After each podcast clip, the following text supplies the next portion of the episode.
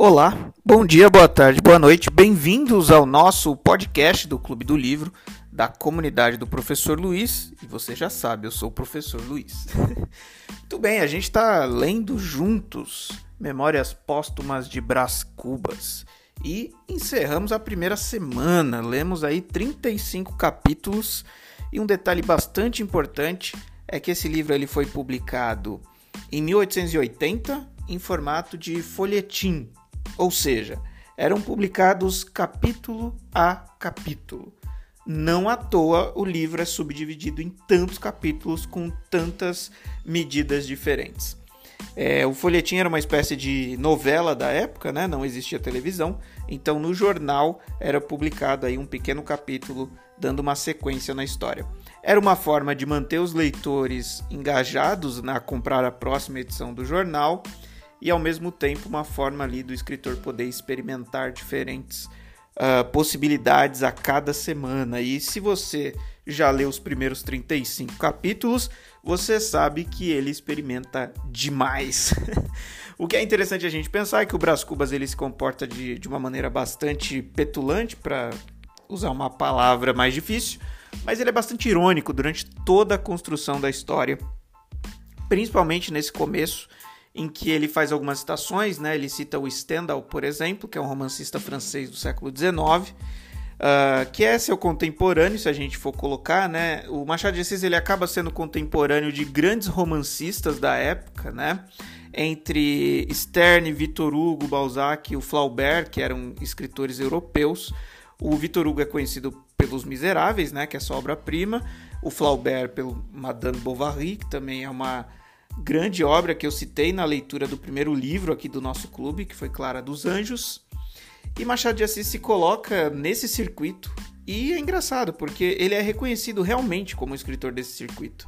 Então, sem falsas modéstias, né, ele escreve Memórias Póstumas de Brás Cubas, fazendo aí uh, também parte desse panteão aí de grandes escritores do século XIX.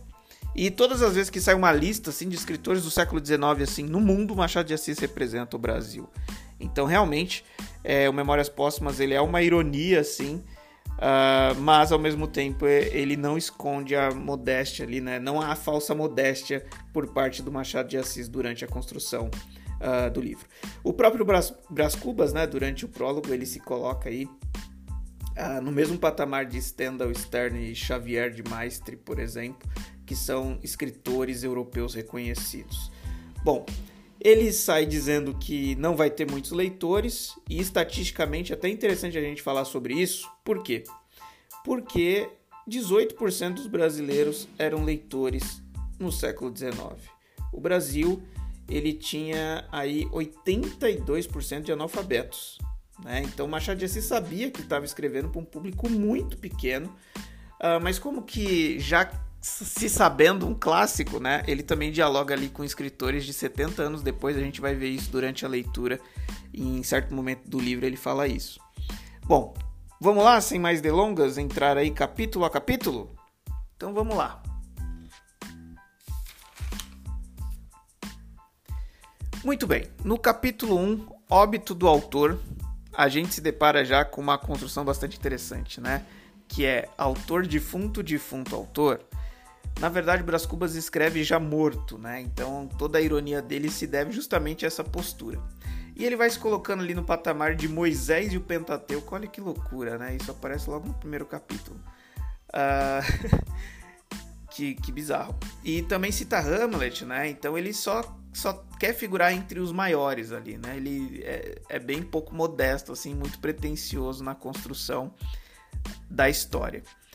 O que é interessante é que ele também, de alguma forma, constrói ali uh, algumas imagens poéticas, né, falando sobre o próprio enterro, né, citando ali os sons, né, uma orquestra de choro e chuva, né, tem ali o Machado de Assis já, já mostra que veio, né, há um cuidado com a escrita que é muito interessante da gente notar durante toda a obra. Isso é literatura, né, não é contar uma história, é arquitetar através das palavras. Bom, E aí ele se diz, né, vítima de uma pneumonia e de uma ideia fixa, que é o emplasto, que no capítulo 2 ele detalha um pouquinho mais, explicando pra gente que o emplasto era uma tentativa dele, né, de obter amor, é, perdão, que o emplasto ele revelava o amor da glória que o que o Brás Cubas tinha, né? Ele tinha a paixão do ruído, do cartaz, do foguete de lágrimas, enfim, são vários trechos que você encontra aí no capítulo 2 uh, ah, em que ele vai falar sobre isso, e é interessante porque ele já apresenta ali uh, duas figuras importantes da, da, da primeira infância dele, que é um tio, na verdade, dois tios, né? Um tio que é cônego, que é religioso, e um tio que é falastrão, que é, né, enfim, é, tem uma linguagem bem contrária à linguagem religiosa, digamos assim, né?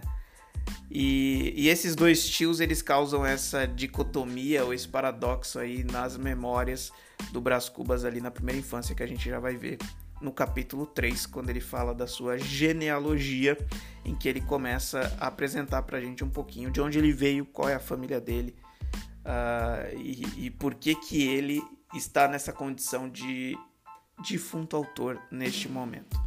Bom, ele começa apresentando do zero, né, a linhagem dele, apresentando o senhor Damião Cubas, que foi alguém que foi do zero, né, até é, construir uma fortuna e deixar de herança para o Luiz Cubas, que já é um herdeiro, já nasce rico, digamos assim, e que é o primeiro que a família confessa, né, porque é o primeiro é, herdeiro dessa a linhagem de Cubas, digamos assim. E o Luiz Cubas ele foi o primeiro aí a Coimbra, por exemplo, né, que era a única universidade que existia naquela época, já que o Brasil não tinha universidade até o século XX. Que loucura, né, gente?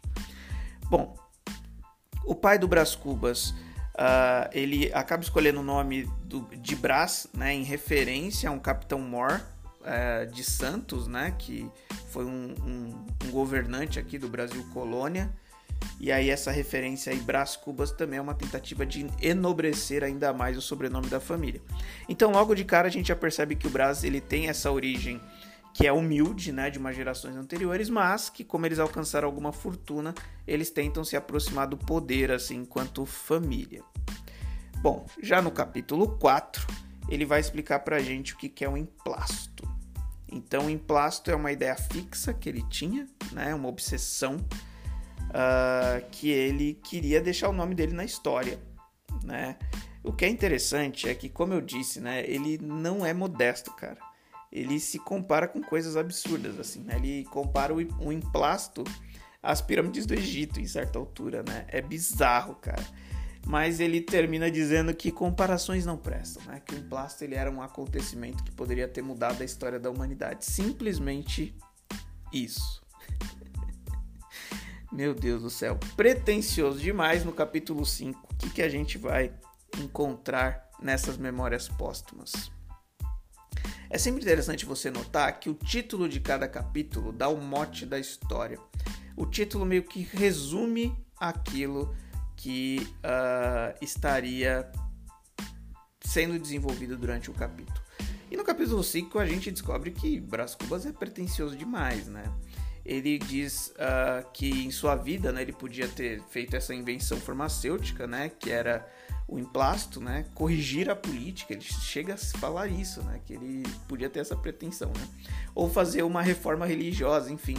É, ele, ele se coloca ali como alguém que poderia ter realmente feito uh, grandes coisas, né? E aí ele cita que aos 54 anos uh, ele volta a encontrar uma pessoa que ele não revela quem é.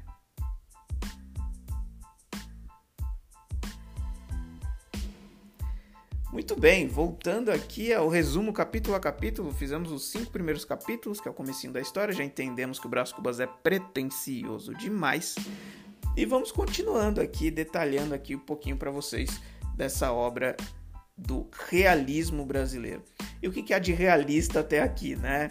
Bom, a grande ironia do narrador é a grande uh, realidade da vida com a qual a gente não estava acostumado a lidar até esse momento uh, da história da literatura, né? O realismo ele vai acontecer depois do romantismo, onde se idealizava a vida e o amor, e o realismo vocês vão perceber que ele traz a realidade nua e crua de que as pessoas não são tão lineares como a gente espera, né? Ou totalmente boas ou totalmente ruins. Bom, aí no capítulo 6, a gente vê aí uma citação em francês, né? Que é Chimener, quem lhe teria dito, Rodrigues, quem teria pensado.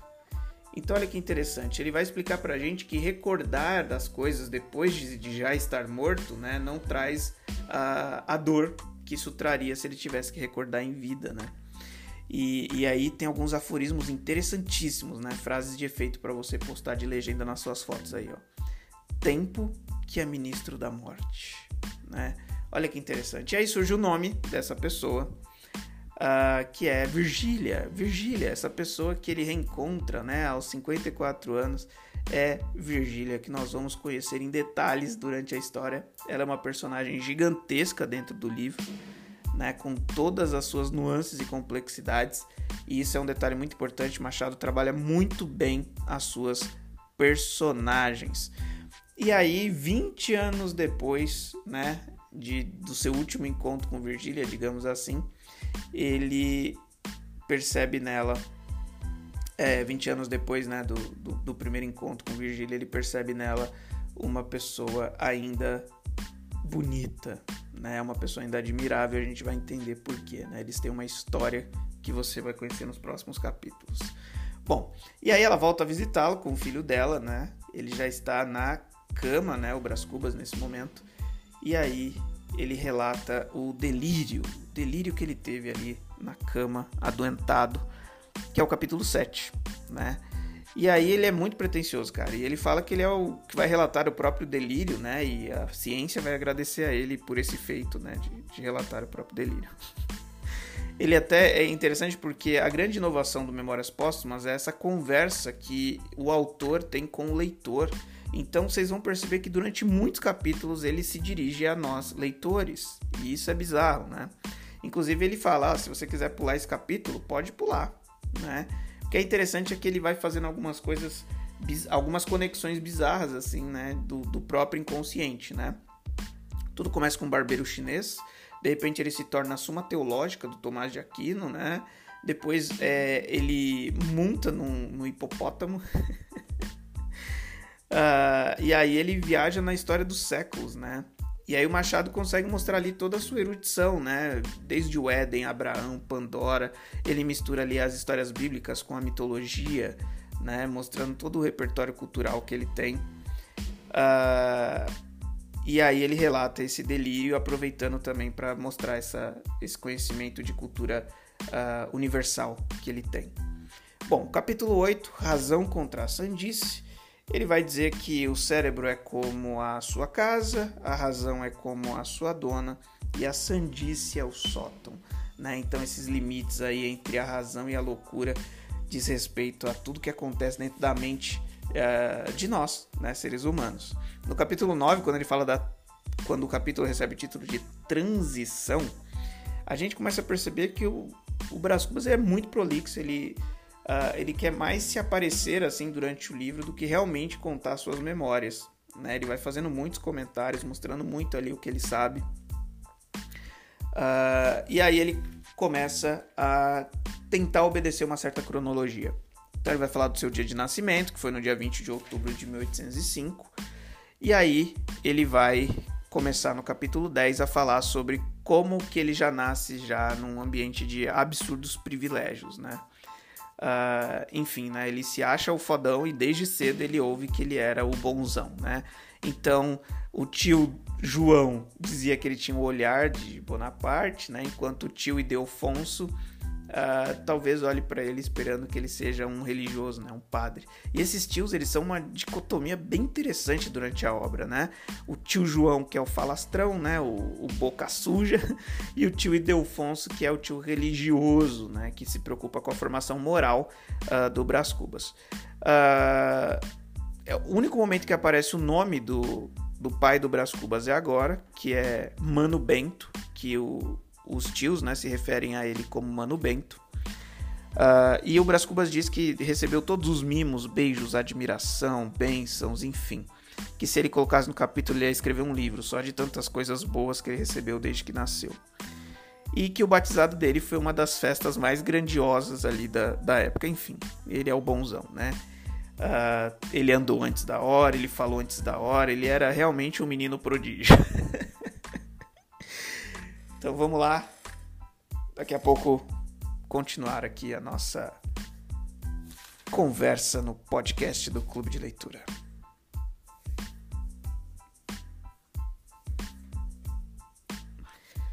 Muito bem, falamos aí dos primeiros 10 capítulos já de Memórias Póstumas, é um livro de muitos capítulos, mas são capítulos curtos, né? Que a gente consegue eliminar rapidamente. E aí no capítulo 11, talvez um dos capítulos com um título mais interessante, mais instigantes, né? O menino é pai do homem. E é interessante porque quando ele lembra, né, aqui nas suas memórias póstumas de como ele era na infância, cara, ele se, se autodescreve como um menino diabo. ele chegou a agredir uma escrava, ele montava no Prudence, que era um menino ainda, né, escravizado. Uh, e até interessante o uso do termo escrava, né? É, enquanto condição da época, né? Ainda existia escravidão na época do Brás Cubas, né? Por isso que a gente não vai encontrar é a ideia de uma pessoa escravizada, mas da, da ideia de, de escravo enquanto uma condição mesmo, né? E aí a gente começa a perceber que o pai nunca repreendia ele, que a mãe ela tentava ensinar princípios religiosos para ele. Uh, o tio religioso, né? Ele ficava reparando ali no excesso de liberdade, né? Que que o Brás Cubas tinha e o tio João, ele era o pior exemplo pro Brás Cubas ali de ter a língua solta, de falar coisas ali na frente do Brás Cubas enquanto ele ainda era criança, né? E o que é interessante a gente notar é que tem uma figura que aparece nessa primeira infância dele, que é a tia Emerenciana. Ela era a única que tinha mais autoridade sobre ele, né? Uh... e é interessante porque ela é uma personagem que aparece rapidamente no livro, né? Tem uh, um, poucos episódios com ela, mas ela marcou essa infância dele porque ela é a única pessoa que realmente colocava limites no Brás Cubas quando ele era pequeno. E ela vai marcar o capítulo 12, inclusive, né? Só uma citação importante do capítulo 11, já que é um capítulo tão interessante, é que ele fala: Dessa terra e desse estrume é que nasceu esta flor. Então, essas referências botânicas são muito. Elas aparecem né, durante todo o livro e é muito interessante a gente perceber que ele mesmo né, reconhece a complexidade né, de, de ser humano, né? Que é o bem e o mal o tempo todo, né? E isso é muito realista. Porque no romantismo as pessoas eram boas, as pessoas eram ruins, as pessoas eram amantes apaixonados ou não. E já no realismo há essa complexidade o tempo inteiro. No capítulo 12, ele vai falar de um episódio de 1814 que vai ser costurado durante todo o livro e esse é o, é o que faz de Memórias Póstumas um clássico da literatura e um livro reconhecido no mundo inteiro. Nada do que está nesse livro é aleatório. Tudo o que está aqui faz sentido na costura da história que está sendo criada. No capítulo 12, um episódio de 1814, ele queria sobremesa antes de todo mundo, estava acontecendo um evento na casa dele ali, uh, que é um evento comemorando a queda de Napoleão. E aí ele começa a fazer escândalo, porque ele queria sobremesa, cara. E aí o pai dele já estava prestes a ceder e a tia emerenciana, ela mesma, a única que colocava limites nele, conseguiu tirar ele da mesa, né? E ele ficou muito bravo, porque na verdade isso aconteceu, por quê? Porque a sobremesa não era servida, porque o Dr. Vilaça, né, um grande uh, fidalgo ali, né, um grande nobre, digamos assim, ali da bolha social que eles viviam, ele roubou a cena, cara. Ele contava várias histórias, recitava versos, enfim. Ele tava ali. Uh... Ele tava ali roubando a cena e o Brás Cubas ficou pensando em se vingar desse cara. Porque esse cara tava impedindo da sobremesa ser servida. E esse é o capítulo 12, cara. E qual que foi o, o, a vingança dele aí desse episódio de 1814, cara? Ele começou a seguir esse Dr. Vilaça durante a festa e de repente ele viu que o Dr. Vilaça foi para trás da moita beijar uma outra mulher, cara. E ele saiu gritando para todo mundo que o Dr. Vilaça tinha beijado a Cadê aqui? Deixa eu achar no livro a sobremesa. Oh! Achei aqui o episódio da sobremesa está aqui. É, o Dr. Vilaça deu um beijo em Dona Eusébia. Bradei eu correndo pela chácara. Ele saiu correndo e gritando para todo mundo que o Dr. Vilaça tinha beijado a Dona Eusébia. E o Dr. Vilaça, ele era um homem casado, cara. Ele tava ali fazendo coisas obscuras atrás da moita. E o Brás saiu gritando para todo mundo. O moleque era o diabo mesmo. Então, se o menino é pai do homem, né? Então, ele era um diabo enquanto menino e provavelmente seria um diabo enquanto homem, né? Capítulo 13, um salto. Ele vai falar da fase da escola. E aqui surge uma personagem muito interessante, que é o nosso próximo livro do Clube da Leitura, que é o Quincas Borba. Quincas Borba aparece pela primeira vez nesse livro, no capítulo 13, Uh, e eles estudaram juntos na mesma escola, cara. E o Quincas, ele colocava uma barata morta na gaveta ou na roupa do professor. Ele era gracioso, inventivo e travesso. ele gostava de brincar de imperador, de rei, de ministro, de general, né? Ele era uh, uma criancinha assim muito altiva, o Quincas Borba, né? Muito pra frente, né? Um menino muito esperto até pro seu contexto ali social. E eles faziam bullying com o professor, cara. E o professor tinha um sobrenome Baratas, né? Por isso que eles faziam essa brincadeira sem graça. No capítulo 14, ele vai falar sobre o primeiro beijo, né? Que na verdade, se a gente for parar pra pensar com o olhar de hoje em dia, né, cara, a gente tá falando de abuso, de assédio de um playboy, né? Coisas que ainda acontecem hoje com alguma frequência, né? E ele inclusive admite isso. Ele fala, cara, esse livro ele é, é casto na intenção, né? Na intenção quero fazer um livro casto, um livro limpinho, né? Mas, né? É só na intenção, porque ele tá ali morto já, não tem que ter compromisso com ninguém, então ele solta o verbo. E ele vai contar que esse primeiro uh, beijo que ele deu foi em Marcela, que é uma personagem importante aí, que é uma dama espanhola, né? É uma prostituta uh, luxuosa, impaciente, amiga de dinheiro e de rapazes, né? E quem leva ele para conhecer Marcela, né? No, no eventual prostíbulo, né? Que é o lugar onde ela vivia. Adivinha? Tio João. O tio João é que leva Brás à casa de Marcela. E o Brás, ele fica ali encantado com ela e ele simplesmente dá um beijo à força nela, né? Todo mundo já tinha ido embora, ele resolve voltar, dizendo que esqueceu um relógio, esqueceu alguma coisa, e ele volta e ele agarra a Marcela à força e dá um beijo nela. Bom, o capítulo seguinte, que é o capítulo 15, ele vai falar quem é Marcela, apresenta pra gente, né? Uh, e aí ele vai falar, ele coloca a gente ali como cúmplice do relato dele, né? Então ele admite que ele beijou ela à força e ele fala ah, leitor amigo, né? Como que colocando a gente ali comprometido com o que ele tá dizendo.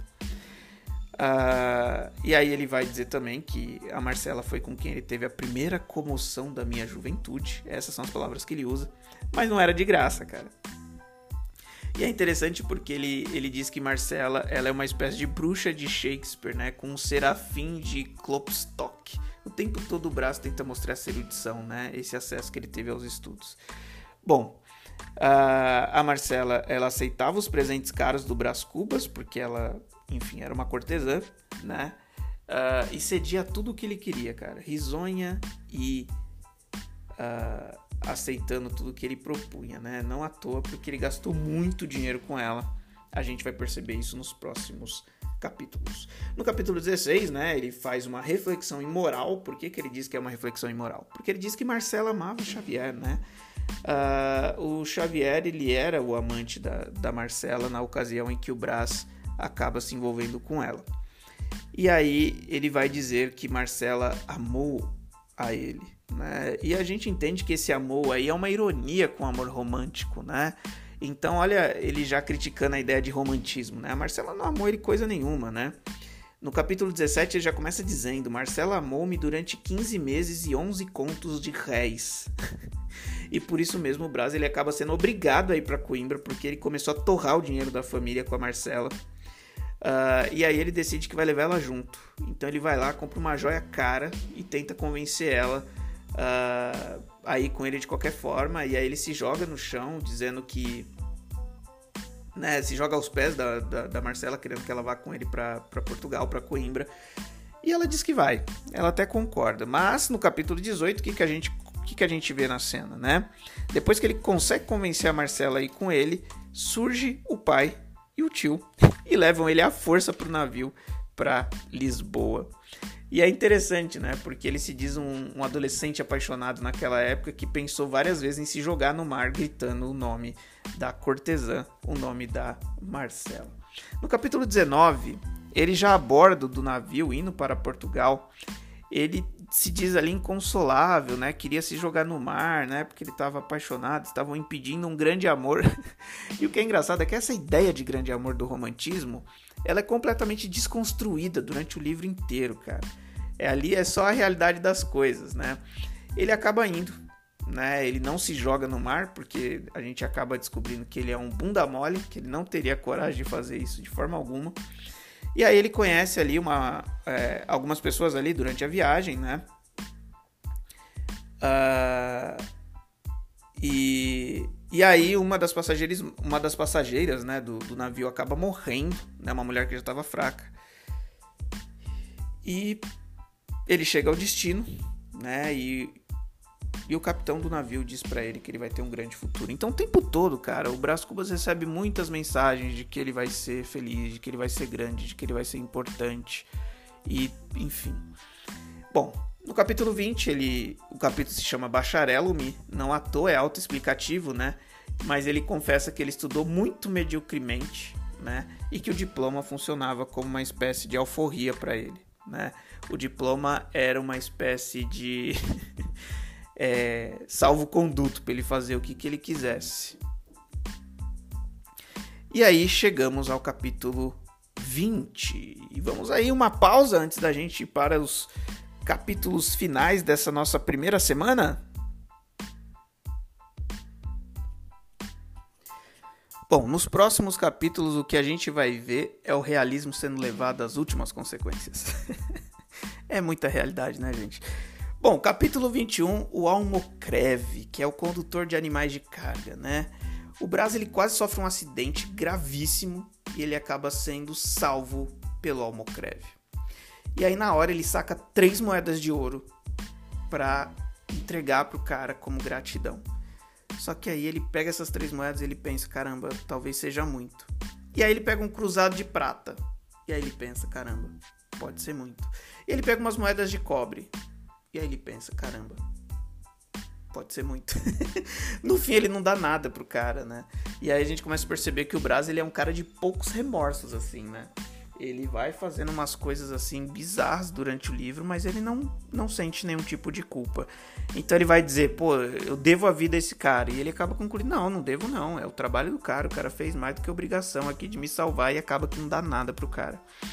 Bom, isso é muito humano, cara. Isso é muito real né? Nem todo mundo assim muda a vida do outro assim num, num, segundo dá três moedas de ouro, né? Isso é muito raro de acontecer. Tanto que quando acontece é noticiado em todos os lugares, né?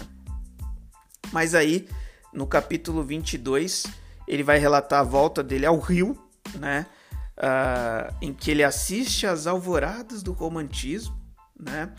Uh, é, é, engraçado isso, né? Porque enquanto ele estava na Europa, ele assiste essas alvoradas do romantismo ele conhece a Veneza, ele cita Veneza, né? Cita que é até hoje, né, uma cidade romântica. Ele cita Lord Byron, né, que é nosso byronismo virou uma, uma estética literária, né, que é ser romântico até as últimas consequências. E aí ele mostra como que esse contato dele com o romantismo ele é interrompido pela notícia de que a mãe dele está prestes a morrer. E ele sai correndo para o Rio de Janeiro, uh, deixando para trás toda essa boemia possível que ele poderia ter tido uh, durante o, a vida ali que ele ficou na, na Europa durante os estudos em Coimbra. No capítulo 23, ele diz que é um capítulo triste, mas curto, e sempre eu digo, né, o título do capítulo é muito autoexplicativo, né? Uh, ele vai contar a morte da mãe dele, né? E ele vai dizer que o capítulo é triste e por isso ele queria passar por um capítulo mais alegre. E o que é interessante é que o capítulo 24 é curto, mas alegre. Então é o primeiro, o 23, né, triste, mais curto, o outro é curto, mais alegre. Então ele faz esses trocadilhos, né, esses jogos de palavras, que é o que caracteriza muito aí o que é ou não é uma escrita literária. Então no capítulo 24, ele vai falar uma frase chave para a gente entender o livro, né, que é a seguinte: a fraqueza é a primeira virtude. A franqueza, ó, a fraqueza, cara, ato falho monstro aqui. Mas a franqueza é a primeira virtude de um defunto. Então essa é uma chave de leitura para a gente ler Memórias Póstumas de Brás Cubas, né? ele é muito franco, ele é muito realista, porque ele já morreu, não tem mais compromisso com ninguém. Né? Não há nada tão incomensurável como o desdém dos finados. Essa é a frase. No capítulo 25, o capítulo se chama Na Tijuca, né? Ele vai dizer que logo após a morte da mãe dele, ele decide morar sozinho e leva o Prudêncio como um escravo particular. Mas a verdade é que ele ficou só sete dias sozinho, já ficou entediado. E ele recebe a notícia de que Dona Eusébia, aquela que teve o beijo com Vilaça lá no, no começo da história, ela era vizinha dele.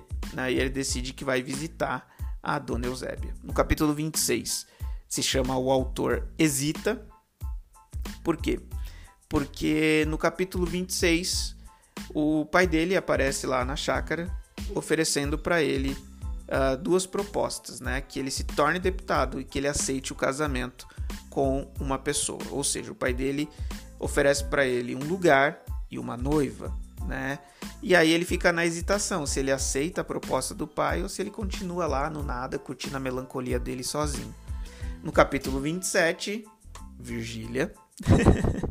o que é interessante é que quem era essa pessoa, né, que o pai dele oferecia como pretensão para ele? Era a Virgília. Mas o pai dele não tinha acertado nada com o pai da Virgília, né? Ele só pretendia que o Brás se tornasse deputado e o pai da Virgília era uma pessoa influente e que casasse com ela para adiantar esse processo. O que é interessante é que ele descreve a Virgília, né, desde o começo, como a mais atrevida criatura da nossa raça e com certeza a mais voluntariosa. O que é interessante é que ele vai falar dela com algumas sardas e espinhas, né, uh, num retrato bem realista, nada idealizado, né. Uh, e aí ele vai dizer, né, que ela era clara, faceira, ignorante e pueril, né? Ou seja, ele está dizendo que ela era uma pessoa fútil. É, é, é, engraçado isso, né? Mas a visão uh, da, da figura feminina neste século é, é, uma questão bastante interessante que a gente já viu no primeiro livro que a gente leu aqui no clube, né? Que foi Clara dos Anjos. Quando o narrador descreve a mãe da Clara, né? Ele costuma dizer muito isso, né? Que as mulheres elas eram muito educadas à ingenuidade, né? E aí continuamos aqui para o capítulo 28, que se chama Contanto Que, que nos instiga muito a entender o contanto que, que é o seguinte.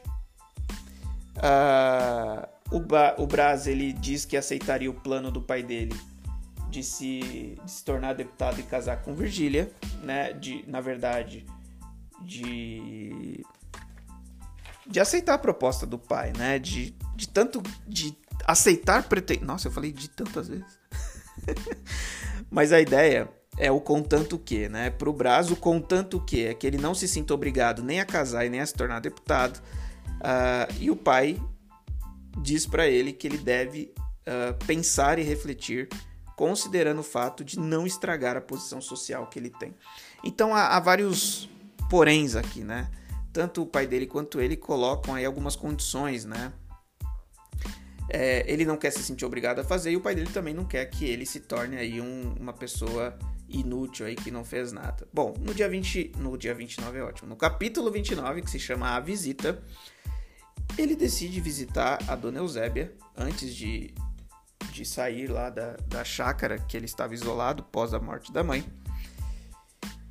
E aí ele fica até com medo, né, cara? Por quê? Porque ele tinha denunciado ela e o Vilas quando ele era criança, né? mas a verdade é que ela recebeu ele muito bem, né? Chama ele de Brasinho, né? É engraçado isso, né? E aí no capítulo 30, que se chama A Flor da Moita, é a dona Vamos lá. A dona Eusébia apresenta sua filha para ele, Eugênia, 16 anos. Parecia ainda mais mulher do que era. Bom, que é interessante a gente pensar é que o, o Braz ele cogita ficar com uma mulher de 16 anos e ele já é um, um, um jovem adulto. Naquela altura já tinha feito a faculdade lá em Coimbra, já tinha ali uh, uma idade razoável, digamos assim, mas essa diferença de idade, né, até a época não era exatamente um problema. Se a gente pensar nas histórias dos nossos bisavós, avós, a gente vai perceber que é muito assim. Então chegamos aí ao capítulo 29 e ao capítulo 30. E aí nós já voltamos para falar sobre os cinco últimos capítulos dessa primeira semana.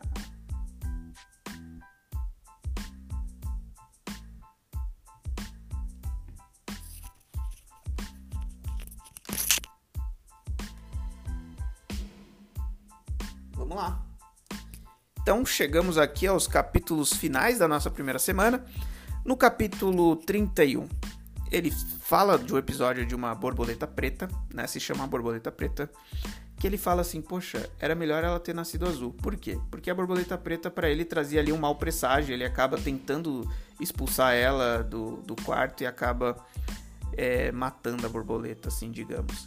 E no capítulo 32 a gente descobre que esse capítulo não é tão aleatório assim. Porque ele fala da borboleta preta no capítulo 31, mas no capítulo 32, que se chama Coxa de Nascência, ele vai falar da Eugênia.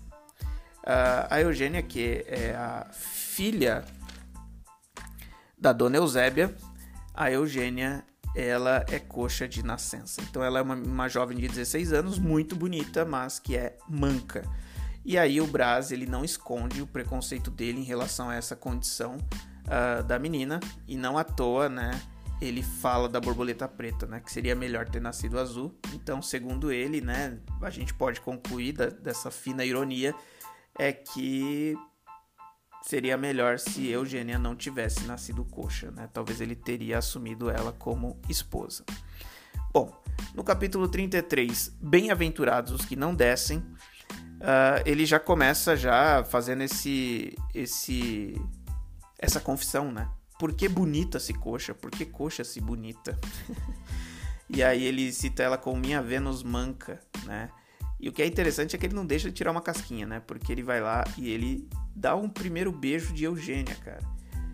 Bom, enquanto ela via ele como um bem-vindo esposo, né? Como alguém, um pretendente possível, ele via ela como a Eusébia da Moita de 1814. Olha que, que, que fina ironia, né? Para não dizer que esculacho. Ele diz que não confia nela porque a mãe dela era amante do Dr. Vilaça. Então ele revela ali vários preconceitos em poucos capítulos, né? O Braz não hesita em mostrar ali o seu lado obscuro, né? Ele não esconde, ele não romantiza a visão que ele teve naquele momento da vida. E no capítulo 34, a uma alma sensível, ele volta a falar com o leitor, né? Nós leitores, né? O leitor de alma sensível, né? Que treme pela sorte de Eugênia.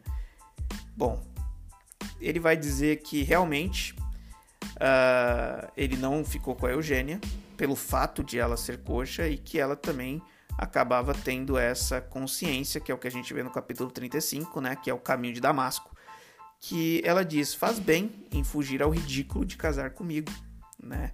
E de fato, o Braz ele abandona a moça para tentar casar e ser deputado lá na cidade. Então a gente viu o primeiro momento dessa história. É muito interessante a gente separar o nosso clube do livro por semanas, porque a gente acaba vendo ali os momentos narrativos, né? A ideia de situação inicial, de complicação, uh, a ideia de é, clímax, né? E a ideia de desfecho, né? Então, talvez separando em quatro partes a gente tenha aí esses momentos narrativos mais claros pra gente durante a leitura. E a gente acabou de ver a situação inicial aqui. A gente já viu que o Brás Cubas ele é um playboy da época, né? Não trabalha só uh, estuda e desfruta da herança da família, né? Chegou ao máximo, né, de se recolher a uma chácara levando um escravo, uh, de aí se aproveitar, né, da ingenuidade da, da Eugênia aos 16 anos para uh, ah, dar ali o primeiro beijo nela e depois abandonar a menina sem nenhum interesse em casar com ela de fato. Enfim, a gente já sabe um pouquinho aí sobre quem é Brás Cubas, mas a história ainda não começou, senhores. A gente está só na situação inicial e eu espero você na semana 2 para você acompanhar comigo a evolução dessa narrativa, esse clássico da literatura realista brasileira. Espero que você tenha gostado desse toque de realidade e a gente se encontra na próxima semana. Tchau, tchau!